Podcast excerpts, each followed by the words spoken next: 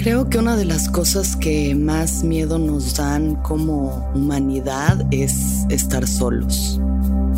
Y al mismo tiempo es la condición humana. Nos da miedo estar solos, pero estamos solos todo el tiempo. Solos en el sentido de que nadie más va a experimentar tu experiencia de la realidad. Solamente tú sientes lo que sientes, percibes lo que percibes, ves lo que ves. Solamente tú. Esa es la gran tragedia del el amor romántico, que nunca van a lograr ser uno solo.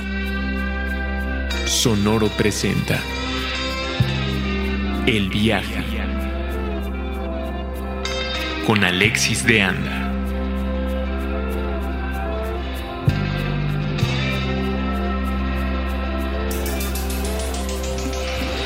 Y constantemente estamos buscando formas de evadir esta soledad que es inherente de nuestra existencia.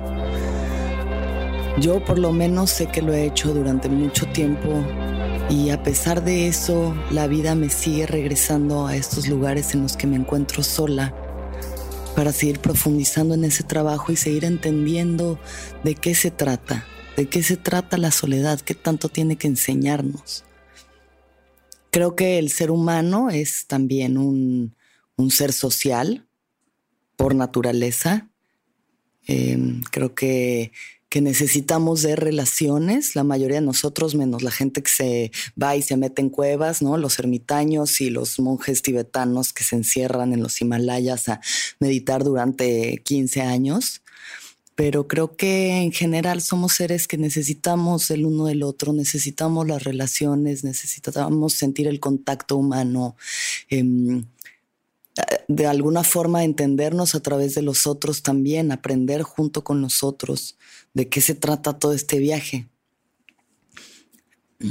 En este momento con la pandemia creo que todos nos hemos visto obligados a a ver hacia adentro y a un poco perder ese contacto humano que tanto necesitamos. Y por eso decido hacer este podcast hoy sobre la soledad, porque creo que es un tema en el que yo he divagado muchísimo y, quisiera contarles un poco lo que ha sido mi experiencia con, la soledad. Em, yo he crecido siempre rodeada de gente, ¿no? Ya sea mi familia o amigos o parejas, siempre ha habido gente junto a mí, o por lo menos la primera parte de mi vida, los primeros 20 años de mi vida, siempre hubo alguien. Ni siquiera consideraba la soledad como algo, no era parte como de mi, de mi esquema de vida ni de mis ideas. No, crecí pues con una familia unida, al final mis padres siempre estuvieron ahí presentes, em, mi hermana, que al final es mi compañera en este camino y comparto la sangre con ella y ella y yo hemos vivido experiencias que nadie más puede entender. Em, en la escuela también, nunca fui una niña que estuviera sola, siempre he tenido amigos, siempre he tenido mucha gente, ¿no? Em, cuando me fui de casa de mis papás a vivir con mi hermana, pues vivimos juntas un rato. Eventualmente ella tuvo un novio con el que decidió irse a vivir y yo dije, no, ni de pedo voy a vivir sola. Yo nunca quiero estar sola, no quiero estar sola, a mí me da mucho miedo estar sola, no quiero, no quiero, no quiero. Y em, pues bueno, eh, comencé a, vivir con diferentes personas, tuve roommates, viví en algún momento con un novio, eh, con amigos, siempre había gente que se quedaba en casa, aunque solo estuvieran de visita un rato, pero como que siempre había gente, ¿no? en un punto quizá hasta compulsivamente sintiéndome acompañada, haciendo, entre comillas, amigos con casi cualquier persona con tal de no sentir la soledad. Em, cuando tuve mi última relación larga, digamos, mi, relación tóxica, esa que vino a enseñarme tanto y a quebrarme y a reconstruirme desde un lugar pues súper doloroso y súper oscuro y súper fuerte, cuando esta persona y yo nos separamos, me sentí más sola que nunca. Como que eso fue lo que me quebró, el cascarón de, de lo que hasta entonces yo conocía como, como compañía. Nunca me había sentido tan sola en mi vida, pero es porque yo también ya me había estado abandonando mucho. Había, había construido a partir de mi ego una montaña en la que ya era muy difícil alcanzarme, porque a pesar de tener todos los amigos que tenía y muchos que sigo teniendo y que los amo profundamente y mi familia y todo lo que he tenido y sigo teniendo, en ese momento me encontraba como, como en un, como siendo reina de un reino muy solitario. Porque desde mi ego sentía que todos eran inferiores a mí, que mi familia no me entendía, que mis amigos estaban, pero pues no podían realmente ayudarme tanto que lo único que yo necesitaba en esta vida era esta pareja, que esa era la respuesta a todos mis problemas, cuando claramente lo único que estábamos haciendo era hundirnos el uno al otro en, en una situación de dolor y de confusión terrible. Y cuando nos separamos, fue la primera vez que dije conscientemente, quiero estar sola. No intenté Em, conseguir otro novio inmediatamente o como que otra relación de estas de colchón para alivianarme. Eh, no, no busqué refugio en mi familia, no busqué refugio en mis amigos, a pesar de que me lo dieron y estoy infinitamente agradecida por eso. En el momento en el que yo corto esta relación, yo tenía alrededor de 27 años y fue la primera vez que decido conscientemente estar sola. Y pues siendo extremosa como soy hasta la fecha, lo que decidí es que me iba a ir a Japón sola. Nunca había viajado sola en mi vida, nunca había estado sola. Sí, no, no había ido, yo creo que ni a, o sea, ni a Cuernavaca sola, pues nunca había viajado y pasado eh, tiempo sola en un lugar lejos de mi gente y lejos de todo y pues decidirme del otro lado del mundo a experimentar la soledad. Em, dije, bueno, pues ya si me estoy sintiendo así de sola como me estoy sintiendo, a pesar de estar rodeada de toda mi gente, pues ¿por qué no mejor me sumerjo en esta experiencia de la forma más contundente posible? En un lugar donde no entienda ni el idioma, ni la cultura, ni nada, ¿no? Pues vamos a ver qué pasa. Entonces compré un vuelo a Japón y decidí irme para allá. Me moría de miedo, me moría de miedo en el avión, estaba muerta de los nervios, de, de no saber cómo le iba a hacer, cómo iba a comunicarme, cómo me iba a mover de un lugar a otro. Pensaba hacer una ruta pues bastante larguita, iba a estar ahí un mes. Em, iba a conocer bastantes lugares y, y pues nada, me moría de los nervios como que siempre fui además una niña muy dependiente de los demás para que me ayudaran, ¿no? Cuando de niña me decían, no sé, decía, tengo que ir al baño y me decían, pues ve y pregunta dónde es, me daba pena, me daba pena como eso, pedir direcciones, pedir ayuda, siempre le tenía que decir a mis papás que lo hicieran o a alguien más porque me daba mucho, como mucha pena, ¿no? Hacer estas cosas y, valerme por mí misma y encontrar mi propio camino. Siempre ha, habido alguien tomando decisiones por mí hasta este momento de mi vida. Incluso el departamento en el que vivía, pues fue mi hermana la que se quería mudar, entonces pues medio que tomaron la decisión mi familia de que lo mejor era que nos fuéramos juntas, no fue realmente mi decisión a dónde irme ni cómo. Y esta fue la primera vez que sentí que estaba tomando mi vida en mis manos decidiendo yo qué quería hacer y cómo. Y me fui a Japón. Y Japón es un gran lugar para estar solo, es un lugar, bueno, Sofía Coppola ya lo representó muy bien en Lost in Translation, ¿no? Es un gran lugar para estar solo, es un país sumamente seguro para una mujer viajando sola, cosa que otros países no tienen. Em, tiene este ambiente súper nostálgico, como que por lo menos para mí en ese momento fue un lugar sumamente melancólico, ¿no? Algo que también lo había percibido de los libros de Murakami, es que Japón tenía como esta melancolía de un pasado que igual ni existe, pero lo sientes cuando estás ahí. La gente también es bastante individualista, Em, están en su camino y van a su trabajo y van en el metro y hay mucho silencio, incluso en Tokio, siendo una ciudad tan grande, hay muchísimo silencio. Em, en el metro la gente no habla, es como de mal gusto, de mala educación. Van como hormiguitas hacia su trabajo, hacia donde tengan que ir y de pronto ves grupitos de amigos que platican y que se ríen, pero realmente es un lugar donde la gente se siente también que está muy sola. Eh, Incluso estando en una ciudad tan grande, se siente la soledad de los individuos que la componen. Y, mm, y entonces me fui y, y fue súper triste, estaba muy triste, estaba muy confundida eh, de cómo toda la realidad que yo había trabajado tanto en construir de repente se había venido abajo.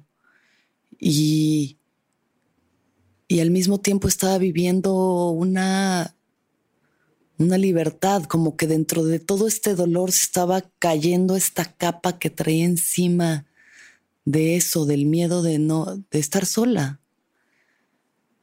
Y estuve profundamente sola en ese momento de mi vida.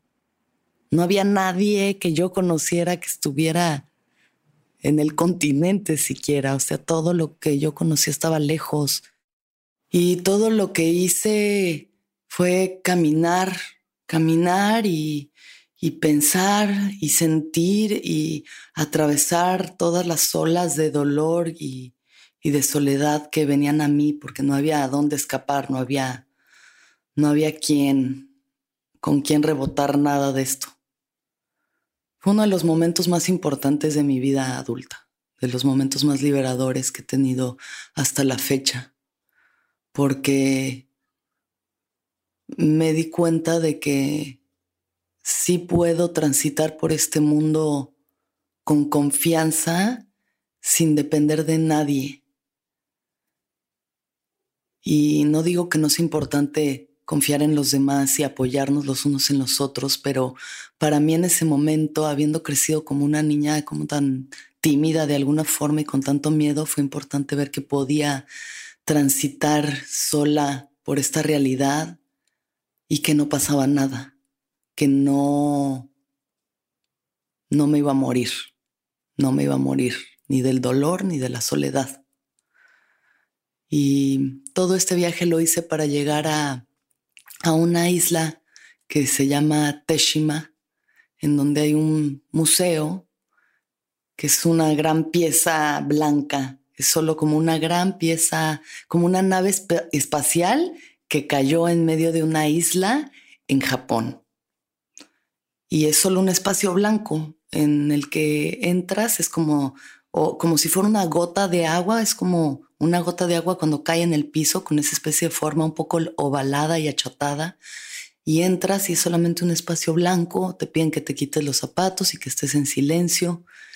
Y y en el piso como que es de algún material poroso de donde salen gotas de agua y, y por alguna consistencia que tiene el mismo piso se hacen como gotitas de mercurio que se juntan en chorritos y se van juntando en otras y se van haciendo charquitos y, y eso es lo que hay en el y en el techo tiene como un círculo, un hoyo desde donde se ve el cielo. Y cuando yo estaba ahí eh, cruzó un águila, ¿no? De alguna forma muy poética, el águila que también es un animal bastante solitario, eh, bastante libre. Es un animal que yo considero como un símbolo de, libertad, que puede volar tan alto y puede ver tan nítidamente lo que está abajo, ¿no? Encontrar a su presa hacia kilómetros de distancia.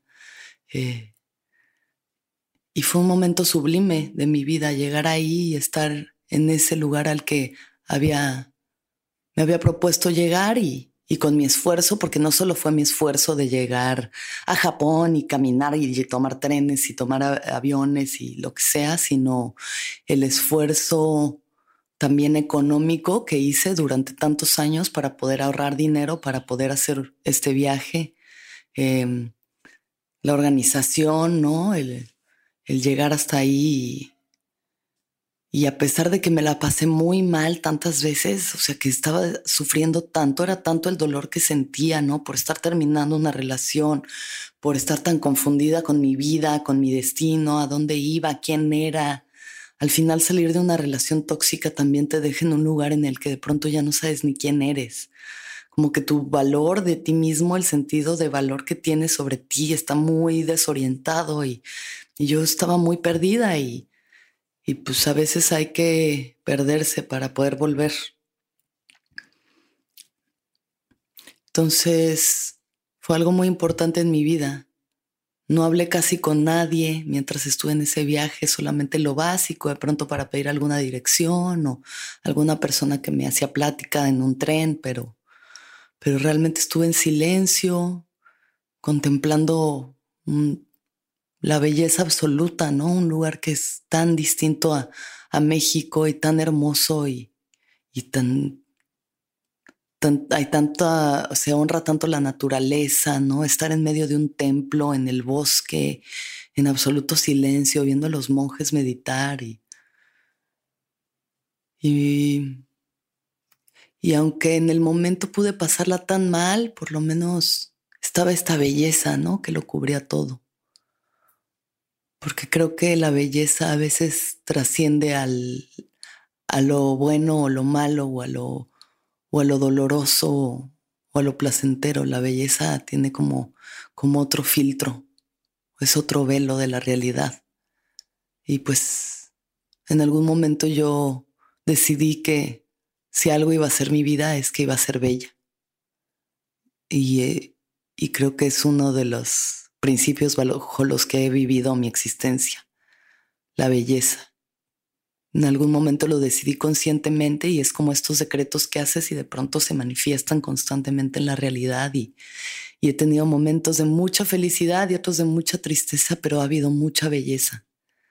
Encontrar la belleza en el dolor también es sublime.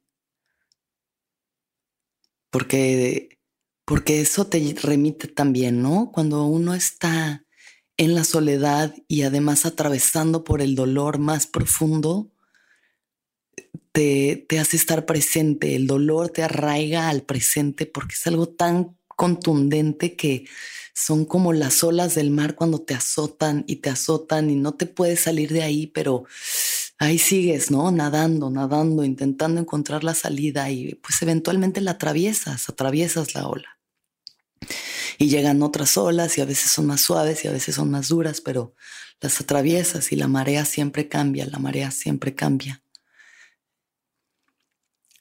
A partir de ese momento, de mis 27 años, he pasado mucho tiempo sola y, ha habido momentos en los que lo, lo he padecido terriblemente, lo he tomado como una víctima me he sentido víctima de mi soledad, como ¿por qué? ¿Por qué he estado tan sola? ¿Por qué me siento tan sola? ¿No? Irme a dormir en un departamento en el que solamente habito yo con mis animales y, y acostarme en la cama y decir, fuck, ¿por qué? ¿Por qué es así la vida conmigo? ¿Por qué me toca esto a mí? ¿Por qué tengo que vivir yo esto? No quiero, no quiero, ¿qué hago? ¿Cómo puedo no estar sola? Y y eso, ¿no? Como que no me he hecho responsable de mi soledad, o sea, no me he hecho responsable de que yo de alguna forma elijo esto, porque también podría elegir eh, vivir con personas o tener una pareja, y a veces pasa, y a veces conecto con gente, y a veces paso un rato con alguien, y de pronto otra vez regreso a la soledad, como si estuviera constantemente reafirmando mi libertad a través de eso.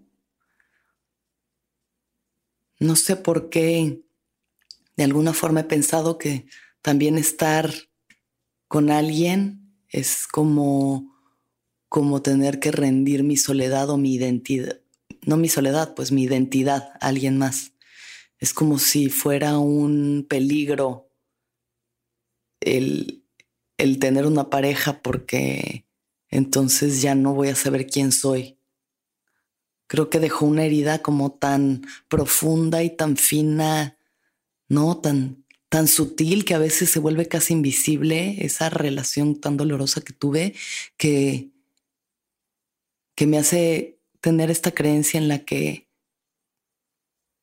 si me enamoro así de, así de profundamente como lo hice en ese momento, entonces voy a regresar a ese lugar de dolor y ese lugar de no saber quién soy y de, de haber perdido mi valor propio. Pero ya pasé por eso y, y, creo que la, pues eso es la evolución también, el cambiar, el, el ser una persona distinta, el aprender de sus errores, el, el poder ser otro, ser más maduro, ser más consciente, tomar las decisiones desde otro lugar. No hay que repetir un patrón maldito una y otra vez, ¿no? Porque para eso, para eso se repiten las lecciones, para que puedas ir aprendiendo cada vez un poquito más y tal vez en algún momento pasar a otra lección.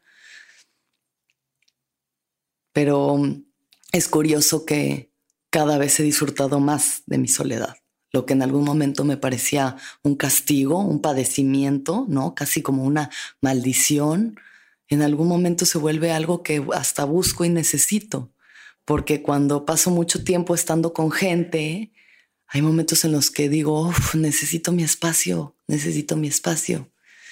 Y entonces paso un día sola o un momento en el que puedo irme y estar yo conmigo misma y y me, me, vuelvo a llenar de mí, como de mi energía, de mi, de mi paz, de mi amor, de mí misma. Y, y es algo que he aprendido a, a, querer mucho y a valorar muchísimo. Me ha dado mucho para pensar el, el hecho de tener que estar solos, como hemos tenido que estar en la cuarentena de pronto, eh, ¿no? A pesar de estar con parejas o con su familia o con quien estén viviendo, estoy seguro de que han sentido momentos de soledad bastante intensos. Eh, nos lleva como a, a platicar con nosotros mismos, ¿no? Y a sentar a nuestros demonios en la sala y a cotorrear y a ver qué también te caes, a ver qué tanto te soportas, a ver qué tanto te evades, a ver qué tanto te disfrutas. No, creo que es, es importante. Es importante también para poder estar con los otros, conocerse a uno mismo conocerse a uno mismo. La soledad te permite conocerte a ti mismo, pero también son los otros nuestros espejos. Y ahí es donde están otro tipo de retos también. Porque porque el otro pues te va a traer también la resonancia de lo que tú estás viviendo, ¿no?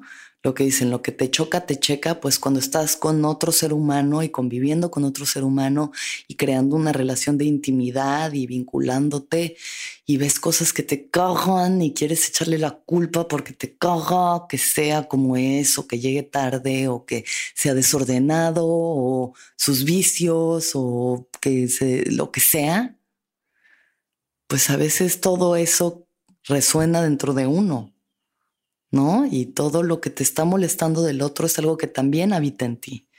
Y ahí es donde también viene otro trabajo personal bien fuerte, porque pues eso, o sea, yo quiero estar acompañada, ¿saben? Yo quiero eh, encontrar una pareja chida y quiero crear algo chido con alguien y algo que dure y que prospere y que crezca y que profundice.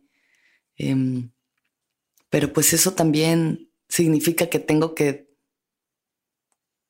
que soltar, que soltar este control aparente que tengo sobre las cosas. En la soledad es muy fácil tener control sobre las circunstancias porque solo estás tú, pero cuando hay otro, las cosas cambian. Ya no se trata solamente de ti. Ya no eres tú contigo en tu cabeza jugando, ¿cómo se llama esto? Frontón. Es como jugar frontón, ¿no? Pegarle a la pelota contra una pared nada más y regresar solamente a ti.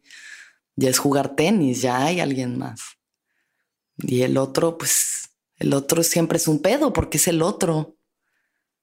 Es el otro viviendo su realidad, viviendo su percepción de la vida con sus circunstancias y su historia y cómo ha crecido y sus traumas y sus heridas y su belleza y su virtud y su luz y su sombra. Y no eres tú y entonces el otro siempre es un pedo porque no pueden vivir la misma situación.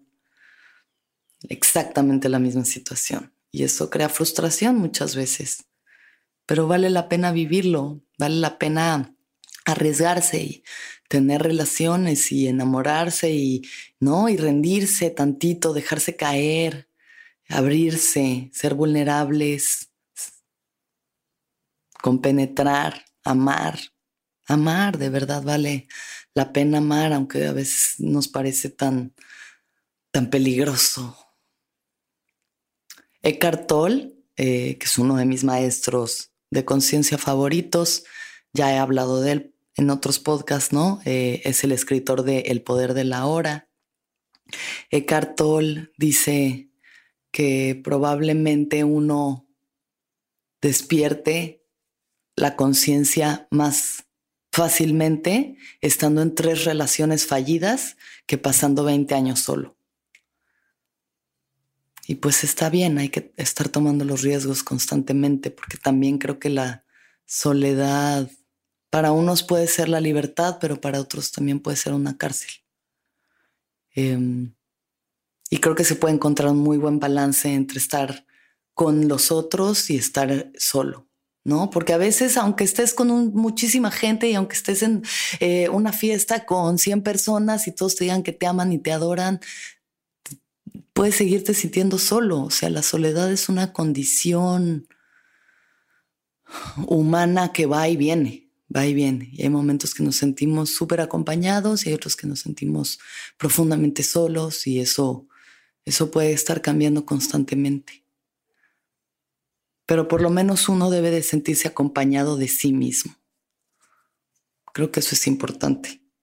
No abandonarse. No abandonarte a ti mismo y a tu corazón y a tu ser interior buscar las formas en las que te acompañas a ti mismo, escuchar a tu corazón, a tu cuerpo. El cuerpo siempre habla. Cuando el cuerpo se siente tenso, se siente incómodo en situaciones, pues hay que intentar escucharlo y alejarse de esas situaciones, de esas personas, de esas circunstancias que te hacen sentir así. Em, a veces nos valemos mucho por lo que los demás piensan de nosotros, por lo que los demás quieren o lo que los demás creen que es correcto y no nos escuchamos tanto a nosotros mismos y creo que sí es importante. A mí la soledad me ha enseñado muchísimo, me ha enseñado a ser una persona que, que se para en sus propios pies, que camina con certeza por el mundo, que no tiene tanto miedo, que no, no depende de los demás de una forma tóxica o nociva, que sé que quien me acompaña en mi camino solo deben ser personas que le agregan valor y no que le restan, que me llenan de energía y no que me drenan, que traigan cosas luminosas y bellas y profundas a mi vida, que me reten, que me enseñen, que me muestren que también puedo hacer más y ser más. No, no solamente que me den por mi lado y me digan que soy maravillosa y, y me dejen en ese trono, en, en esa montaña de ego en, la, en el que a veces me puedo subir. Hay que aprender a apreciar nuestra soledad, a escucharnos, a, valorarla. Valoremos el silencio, valoremos la soledad. No huyamos de ella. Si se está presentando constantemente en nuestras vidas es porque algo hay que aprender. Y, no creo que toda la vida la vaya a pasar así. O sea, yo, yo estoy segura de que en mi futuro habrá una familia y habrá hijos y y habrá un momento en el que ruegue que tenga un momento de soledad, porque bien me lo han dicho mis, mis amigas que son madres, va a haber un momento en el que tú ruegues a Dios por tener cinco minutos en el baño sola, sin que alguien esté pidiéndote algo o hablándote o necesitando algo de ti. Así que si estos momentos me, la vida me ha traído la soledad, pues la agradezco profundamente, la veo como el regalo que es, como la enseñanza que es y, la abrazo. Y me abrazo. Y sigo este camino sabiendo que yo puedo transitarlo en donde sea que esté con confianza y seguridad, que me tengo a mí misma. Y mientras me tenga a mí misma, sé que voy a estar bien. Muchas gracias por escuchar. Que todos los seres sean felices, que todos los seres sean felices, que todos los seres sean felices.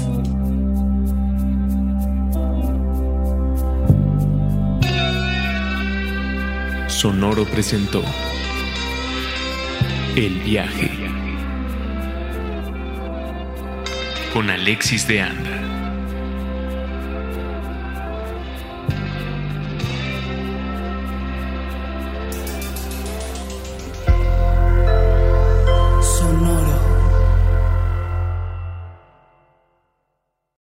Lucky Land slots, you can get lucky just about anywhere. Dearly beloved, we are gathered here today to. Has anyone seen the bride and groom? Sorry, sorry, we're here. We were getting lucky in the limo and we lost track of time. No, Lucky Land Casino, with cash prizes that add up quicker than a guest registry. In that case, I pronounce you lucky. Play for free at LuckyLandSlots.com. Daily bonuses are waiting. No purchase necessary. Void where prohibited by law. 18 plus. Terms and conditions apply. See website for details.